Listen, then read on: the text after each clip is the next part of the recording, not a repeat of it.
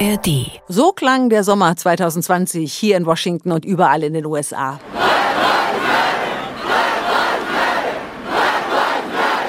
Black Lives Matter schrien zig Millionen Menschen auf den Straßen in den kleinen und in den großen Städten, muss man sagen, hier in den USA, um gegen Polizeigewalt zu demonstrieren. Polizeigewalt gegen Schwarze. Wir erinnern uns, Ende Mai war George Floyd in Minneapolis von einem Polizisten getötet worden und Hashtag Black Lives Matter ging um die Welt. Der Höhepunkt einer Bewegung, die in diesen Tagen zehn Jahre alt wird. Die Korrespondenten. Reporterleben in Washington.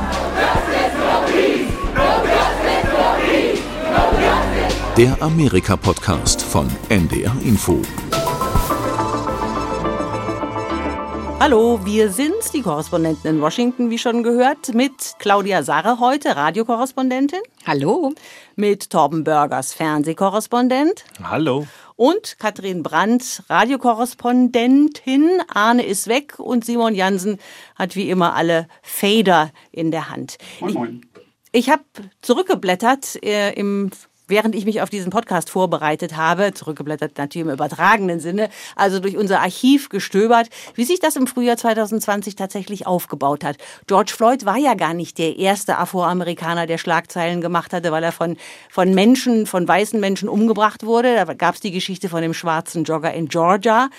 Ahmed Arbery, der von zwei Weißen mit Autos verfolgt und erschossen wurde. Das war das erste Mal, dass so Gewalt gegen Afroamerikaner so richtig Schlagzeilen machte. Und dann natürlich George Floyd äh, Ende Mai. Ich bin dann beim Suchen auf, ähm, auf einen Bericht gestoßen, den ich selber gemacht habe.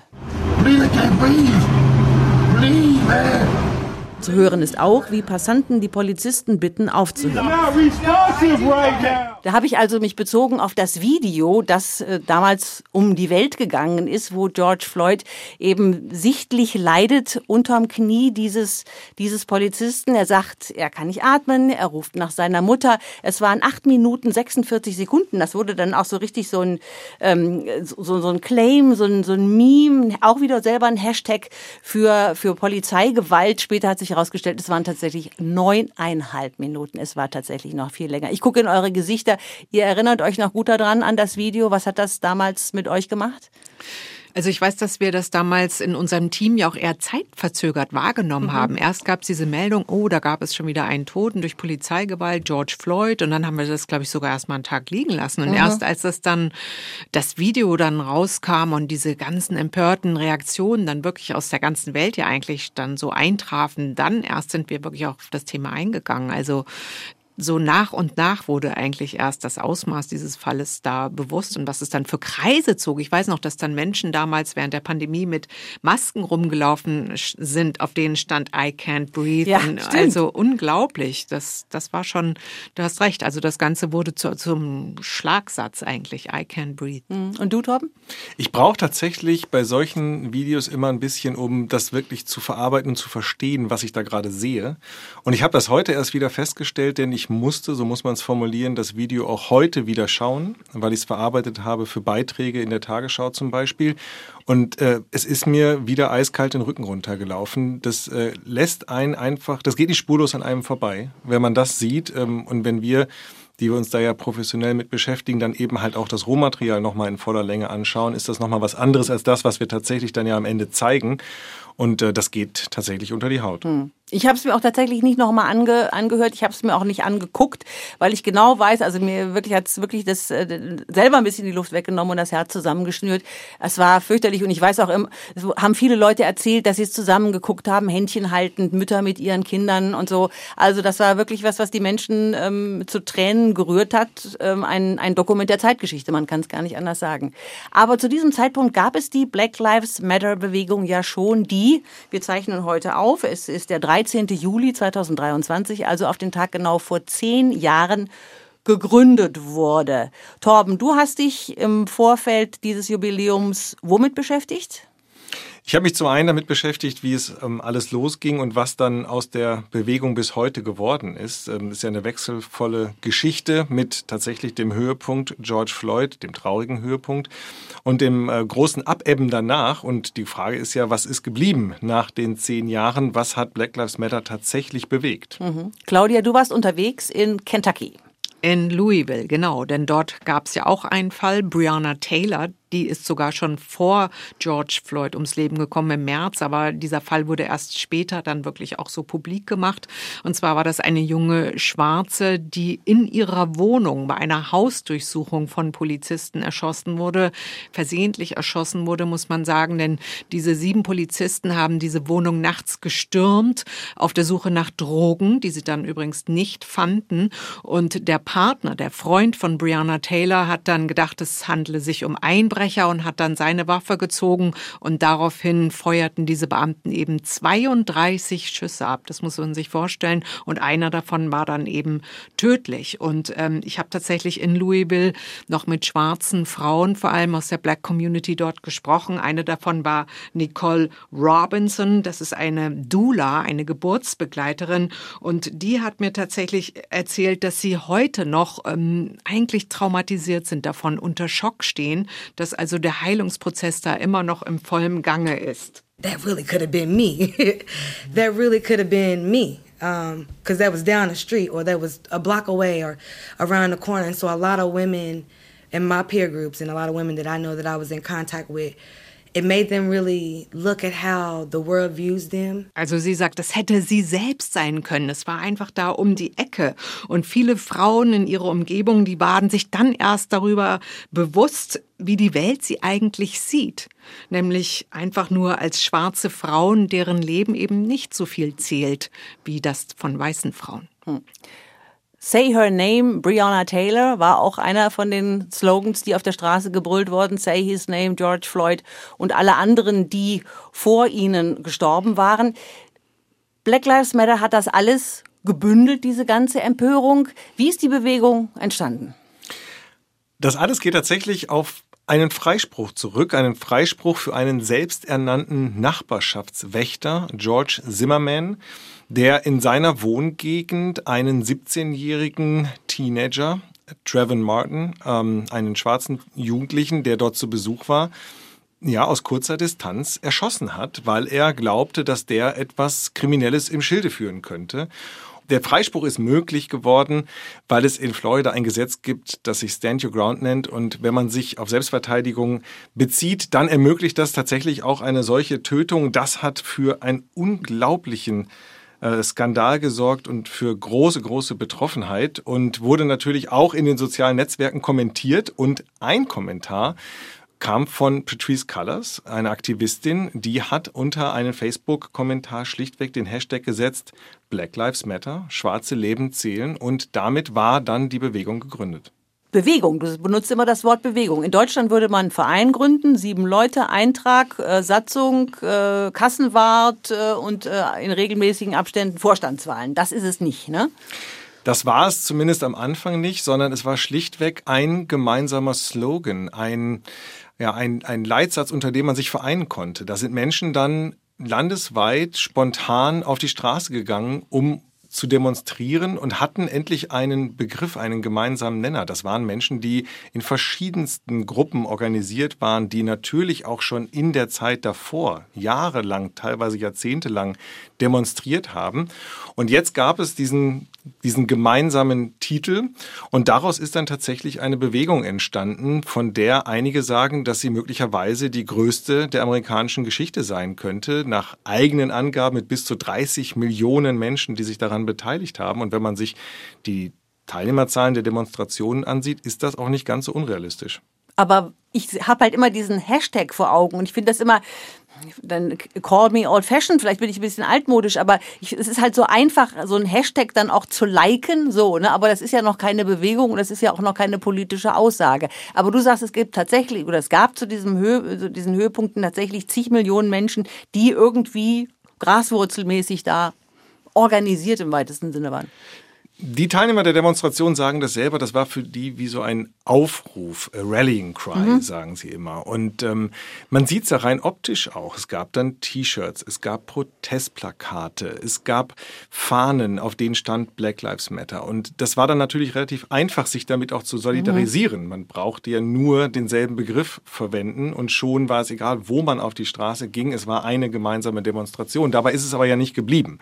Später folgte dann ja eine Art äh, organisatorischer Überbau. Es mhm. wurden Ortsgruppen gegründet, so wie man sich das tatsächlich dann auch vorstellt, äh, in verschiedensten Städten bis zu 30 in Amerika und später dann auch eine übergeordnete Organisation, die dann auch angefangen hat, fleißig Spenden zu sammeln und dabei auch sehr erfolgreich war. Ähm, Im Jahr 2020, das wir angesprochen haben, bis zu 90 Millionen Dollar eingesammelt was sich später dann auch als Problem herausstellen sollte. Es gibt ja auch noch einen anderen Grund, weswegen äh, diese Bewegung dann 2020 sozusagen ihren Höhepunkt, wie wir es immer genannt haben, erreicht hat, nämlich die Pandemie. Also die Pandemie wirkte da ah. auch wie ein Brennglas. Das hat so ein bisschen den Fokus auch gelenkt auf die Minderheiten, nämlich auch auf die Benachteiligung von Schwarzen, die eben durch diese Pandemie besonders gelitten haben, zum Beispiel ihre Existenz verloren haben, äh, Angehörige ver verloren haben und nicht selten ja auch selbst gestorben mhm. sind. Also das war auch nochmal so ein Grund, weswegen da nochmal mehr Leute auch auf die Straße gegangen sind und sich dieser Bewegung angeschlossen haben. Stimmt, genau, weil viele Jobs verloren gegangen sind, speziell in der Freizeitindustrie, in der Gastronomie, zum Teil schlechter bezahlte Jobs, wo besonders viele Afroamerikaner gearbeitet haben und die dann als erstes auf der Straße saßen. Plus schlechte Gesundheitsversorgung im ländlichen Süden und ähnliche Geschichten mehr. Richtig. Ähm, äh, wichtiger Punkt. Aber hat denn ähm, in eurer Wahrnehmung ähm, Black Lives Matter dann äh, eine politische Aussage gehabt? Also kann man sagen, steht für Forderungskatalog 1 bis 10? Kann man da jemanden anrufen und dann fragen, was denkt ihr zu Thema XY? Ich glaube, es ist ein Sammelbecken für ganz verschiedene Forderungen, die gehen von sehr pragmatischen Ansätzen, wie zum Beispiel dem Verbot solcher Würgegriffe, die, die, zu Todesfällen geführt haben, über die Anschaffung von Kameras für Polizisten oder Ausweispflichten für Polizisten, bis hin zu sehr viel radikaleren Forderungen. Defund the Police ist einer der Kernforderungen, also der Polizei das Geld entziehen. Und ich schließe auch nicht aus, dass äh, unter den Anhängern von Black Lives Matter noch radikalere Menschen sind, die am liebsten gleich die Regierung stürzen würden oder gleich das ganze Regierungssystem, in dem mhm. wir uns hier bewegen. Also das ist ein Sammelbecken für verschiedenste Kräfte, darunter auch sehr radikale, keine Frage. Ich wollte noch mal eingehen, tatsächlich dieses Defund the Police, das war ja zum Teil auch wirklich sehr missverständlich formuliert, weil oh ja. Defund the Police hieß ja so ungefähr, wenn man es jetzt aufs Deu ins Deutsche übersetzen würde, entzieh der Polizei das Geld. Und das mhm. war ja natürlich für ganz viele hier in den USA auch äh, also absolut nicht zu verstehen. Ich habe mich darüber mit einer Frau unterhalten vom ACLU, dieser amerikanischen Bürgerrechtsunion, und die hat mir das Ganze nochmal erklärt. Sie hat nämlich gesagt, also man soll der Polizei vielleicht nicht zu viele Mittel geben und lieber das Geld in Communities investieren. That is what is at the heart of that movement of let's not put hundreds of millions of dollars into this police department. What if we put it into the community? You know, like maybe pe- people there won't be theft or there won't be drug activity if people have access to resources and education. Also sie sagt also vielleicht, wenn man eher in die Communities investieren würde, dann gäbe es vielleicht auch nicht so viel Diebstahl oder Drogenhandel, weil man dann eben äh, auch den Leuten eher Zugang geben könnte zu Bildung oder auch zu Geld, Resources nennt sie das und, und sozusagen an die Wurzel des Übels gehen könnte. Hm. Du hast gerade ein Element eingebracht, dass es da möglicherweise auch radikalere Kräfte gegeben gegeben hat. Also ich erinnere mich dann in Minneapolis, da wo George Floyd getötet worden ist, gab es ja sehr bald Gewalt und auch in vielen anderen Städten. Portland, Oregon wurde immer als Beispiel genannt, in anderen Großstädten. Ähm, und ich weiß, sie haben uns auch hier in Washington zum Teil regelrecht verbarrikadiert und haben Platten in Fenster wurden hier in, in Downtown eingebaut, weil die Gefahr bestand, dass da Leute Scheiben einschlagen und Geschäfte plündern würden. Das war natürlich ähm, etwas, was die äh, Regierung, wir hatten einen Präsidenten Trump, sehr stark in den Vordergrund gestellt hat. Trump, ne, es gab diese Geschichte, hat den, den Platz am Weißen Haus mit Tränengas und Wasserwerfern gesäubert und äh, sich hingestellt, eine Bibel hochgehalten und sich fotografieren lassen. Und das Militär hat sich hinterher ähm, äh, entschuldigt dafür, dass sie da mitgemacht haben. Hat, hat ähm, Black Lives Matter sich dabei angreifbar gemacht? Wie nehmt ihr das wahr? Oder war das nicht Teil? Wie muss man das sehen? Ich glaube, es ist auf jeden Fall eine große Herausforderung für Menschen, die für Black Lives Matter sprechen, sich davon zu distanzieren und gleichzeitig aber auch mit den Ideen, die da vertreten werden, solidarisch zu bleiben. Mhm. Das merkt man in Gesprächen ähm, mit Menschen, die aktiv sind bei Black Lives Matter, dass sie da gerne einen Bogen drum machen, um die Frage, wie militant darf Protest sein, wie weit darf Protest gehen.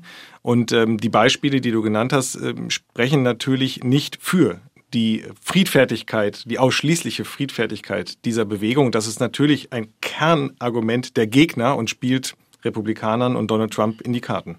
Ja, die Konservativen haben sich das natürlich auch diese Gewalttätigkeit, die es ja durchaus gab, auch zunutze gemacht. Ne? Also mit ihrer Law and Order Politik, ihrer Politik von Recht und Ordnung haben die beschimpft als Anarchos, als Sozialisten. Also das war durchaus auch, auch wirklich politisch, das Ganze. Und Sie haben rundheraus bestritten, dass es sowas wie strukturellen systematischen Rassismus gibt. Ne? Wie, wie, wenn wir jetzt mal so einen kleinen Faktenblock einbauen, ist das denn eine haltbare Behauptung, dass Afroamerikaner stärker als weiße Männer von Polizeigewalt betroffen sind? Auf jeden Fall, und zwar in jeglicher Hinsicht.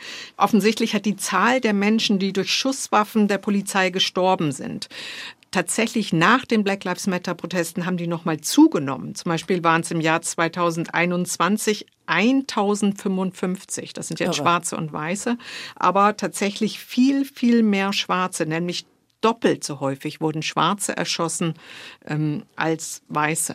Gemessen an ihrem Bevölkerungsanteil. Ja, natürlich. Es ja. sind ja nur 13 Prozent der gesamten US-Bevölkerung schwarz, aber eben doppelt so häufig wurden sie erschossen. Und das Gleiche gilt eigentlich auch für die Zahlen im Gefängnis. Sechsmal so viele Schwarze sitzen im Gefängnis. Und das liegt einfach daran, dass sie für die gleichen Vergehen einfach häufiger verurteilt werden. Hm.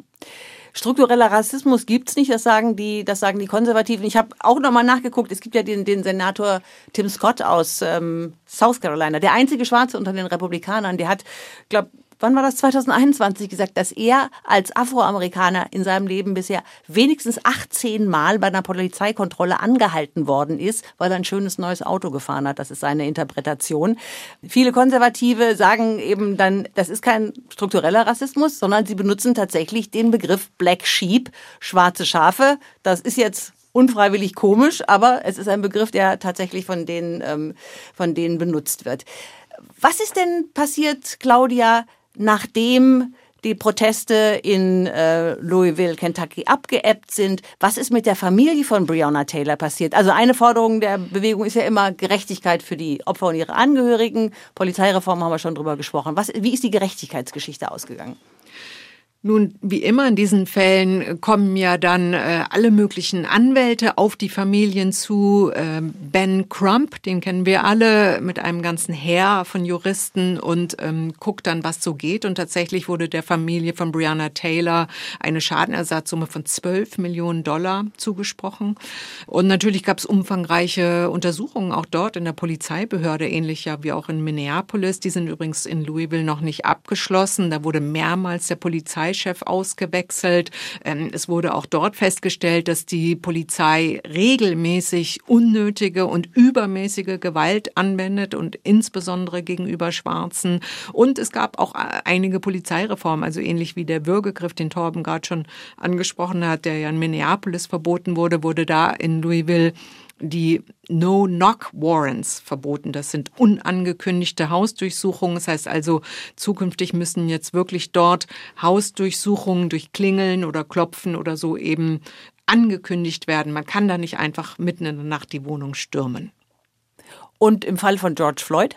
Im Fall von George Floyd gab es ja auch eine Untersuchung vom Justizministerium, die mittlerweile schon abgeschlossen wurde. Da hat sich die Stadt oder die Polizeibehörde ja dann auch ähm, geeinigt auf einen Vergleich. Auch dort ähm, floss Geld, ich weiß jetzt im Moment nicht wie viel, an die Familie von George Floyd. Ähm, und da gab es auch etliche Reformen. Wie gesagt, der Würgegriff wurde verboten. Äh, es gibt Deeskalationstrainings, die die Beamten jetzt durchlaufen müssen, dass sie eben in, in, in Situationen Situationen wie diesen eher sensibilisiert sind und damit eben sowas wie mit George Floyd nicht nochmal vorkommt. Aber der, der Abschlussbericht, den das Justizministerium über die Polizei in Minneapolis jetzt gerade veröffentlicht hat, war ja trotzdem verheerend. Eine übermäßige, systematische, routinemäßige Gewalt und so hat tief in eine, in eine Kultur äh, der Gewalt tatsächlich ähm, hineingeguckt.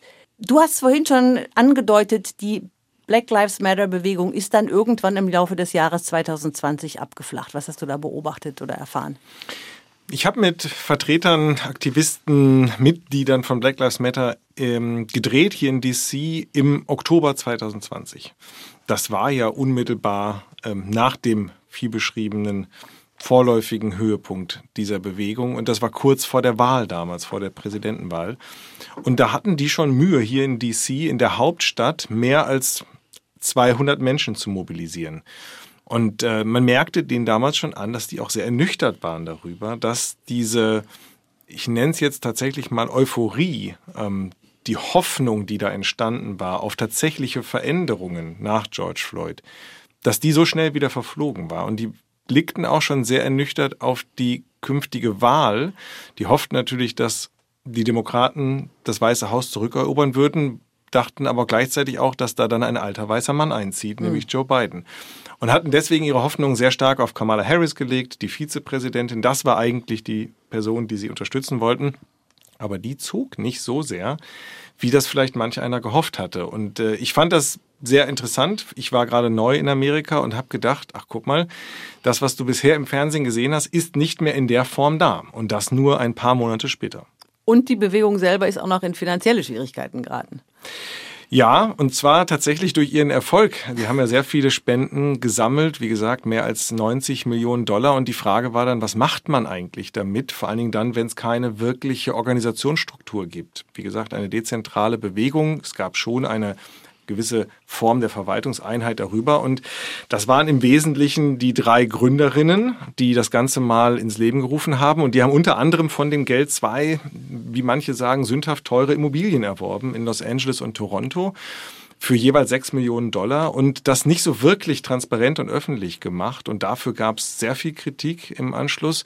Da war der Vorwurf dann Veruntreuung oder zumindest Verschwendung von Spendengeldern. Zum Teil wurden diese Immobilien offenbar auch privat genutzt, für Feiern zum Beispiel. Ah. Das soll aber eigentlich ähm, Kunstlehrzentren sein, in denen Menschen zeitweise ein Domizil finden, die sich für Black Lives Matter engagieren wollen, die vielleicht auch so eine Art Safe House brauchen, um sich zurückziehen zu können. Und dafür sind die auch ausgelegt, diese Gebäude. Nur das haben die damals halt nicht so wirklich mitgeteilt. Darüber ist dann auch die Ursprungsverfasserin dieses Hashtags, Patrice Colors, die wir schon erwähnt haben, zurückgetreten von ihrem Amt. Okay. Sie hat eine Nachfolgerin, die haben wir diese Woche interviewt. Die ist jetzt seit einem Jahr dabei, aufzuräumen, muss man wirklich so sagen. Und sie sagt, ähm, sie gesteht die Fehler Fehler ein. Sie glaubt, dass das alles nicht gut gelaufen ist und dass man sehr viel mehr machen muss, um das Vertrauen wiederherzustellen. We have a transparency center on our website. We're filing our tax forms. We're, we're issuing research reports and publicizing what exactly the money is going to we realize we've got a lot of work to do to reinstill trust. Also sie sagt, sie sorgen jetzt im Internet für Transparenz. Sie erklären jetzt auch ganz förmlich und offiziell ihre Steuern und sie legen Rechenschaft darüber ab, was genau mit ihrem Geld passiert. Sie räumt aber auch ein, dass es eine ganze Zeit dauern wird, bis sie das Vertrauen wiederhergestellt haben. Hm. Wenn ihr mal zurückblickt oder einen Strich drunter zieht, äh, kann es nicht sogar sein, dass Black Lives Matter auch eine spalterische Wirkung auf die amerikanische äh, Gesellschaft gehabt hat? Es gab ja noch Blue Lives Matter, das war der Versuch, Polizistenleben hochzuschätzen. Dann gab es so Leute wie Kanye West, die sind dann mit White Lives Matter T-Shirts auf Fashion Weeks rumgelaufen. All Lives Matter. Also wie, wie, seht, ihr, wie seht ihr das? Ja, auf jeden Fall. Also zumindest gibt's jetzt so einen Backlash auch auf diese Bewegung. Also wurde mir zumindest von einigen meiner Interviewpartnerinnen auch gesagt, dass sie denken, dass diese ganze ähm, Bewegung jetzt der Bücherverbote oder das Thema Abtreibung gehört dazu, der Rechten oder auch die Attacken auf die auf das Wahlrecht der Schwarzen. Also dass das jetzt sozusagen sozusagen nochmal eine Welle ist, die dem jetzt folgt. Ne? Mhm. Also auf die Black Lives Matter Bewegung kommt jetzt sozusagen die Gegenbewegung von Rechten rechts, äh, die eben Angst haben um ihre weiße Vorherrschaft, nenne ich das jetzt mal die White Supremacy. Und ähm, also insofern ist das Ganze auf jeden Fall spalterisch zu sehen. Ne? Also ich bin gespannt bei den nächsten Wahlen im nächsten Jahr, welche Rolle das dann spielen wird. Aber deine Gesprächspartnerinnen, was haben die gesagt unterm Strich? Hat was gebracht, hat nichts gebracht in ihrem Leben? Ja, die haben sich ja alle sehr engagiert für die Sache. Mhm. Das heißt, die waren alle schon durchaus optimistisch. Sie haben gesagt, also das Bewusstsein hier in der Gesellschaft wurde dadurch enorm äh, geschärft. Damals kamen ja so viele Bücher auch auf den Markt zum Thema Rassismus. Wir alle haben uns, glaube ich, nochmal damit auseinandergesetzt. Die Sprache hat sich zum Beispiel verändert. Produktnamen wurden ja damals oh, verändert. Ja. Uncle Ben's Rice zum Beispiel gibt's nicht mehr. Also all solche Sachen. Man wurde da sozusagen wirklich immer wieder auch im Alltag darauf hingewiesen, dass man auch sein Selbst, also sein, sein eigenes Denken nochmal überprüft. Denn oftmals ist man sich ja gar nicht dessen bewusst, dass man vielleicht selber auch rassistisch denkt oder sogar handelt. Also all das haben auch diese Aktivistinnen gesagt, dass das Ganze durchaus einen Effekt hat, aber auch, dass äh, wenn man wirklich einen Wechsel oder einen Wandel bei diesem systemischen Rassismus hinbekommen möchte, das ist ein langer, weiter Weg und das wird vermutlich noch Generationen Generationen dauern.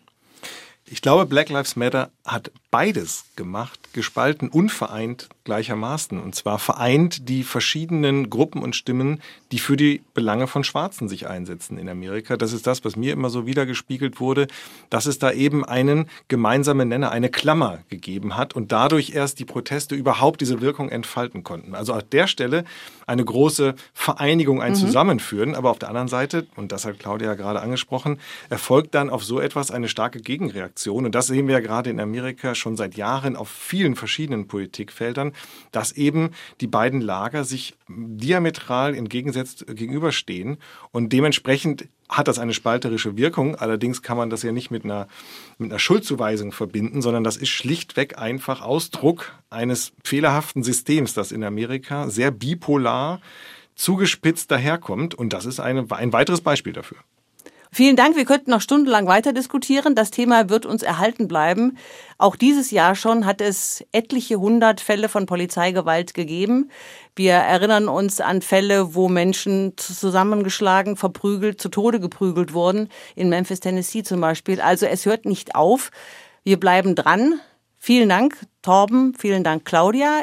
Unser Podcast ist nachzuhören in der ARD Audiothek und unter ndr.de slash die Korrespondenten. Da finden Sie, da findet ihr auch die Podcasts der anderen ARD-Auslandskorrespondenten. Vielen Dank fürs Zuhören. Bis bald.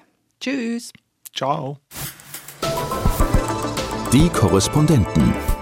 Reporterleben in Washington. Der Amerika-Podcast von NDR Info.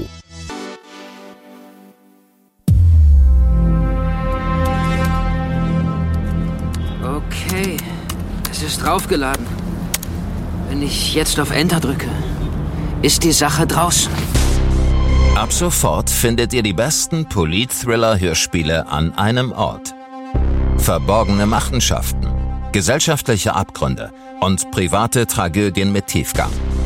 Schlechte Gesellschaft enthüllt abgebrühte Bösewichte, undurchsichtige Konzerne und raffinierte Regierungen. Wie erst jetzt bekannt wird, wurde auf dem europäischen Klimagipfel vergangene Woche ungefilterte Rohluft in den autonomen Luftkreislauf des Tagungszentrums eingespeist. Noch ist unklar, ob es sich um einen gezielten terroristischen Anschlag oder um eine gefährliche Aktion selbsternannter Umweltaktivisten handelt. Relevant, politisch und mit absoluter Nervenkitzelgarantie. Hört rein und abonniert Schlechte Gesellschaft in der ARD Audiothek. Bis zum nächsten Fall.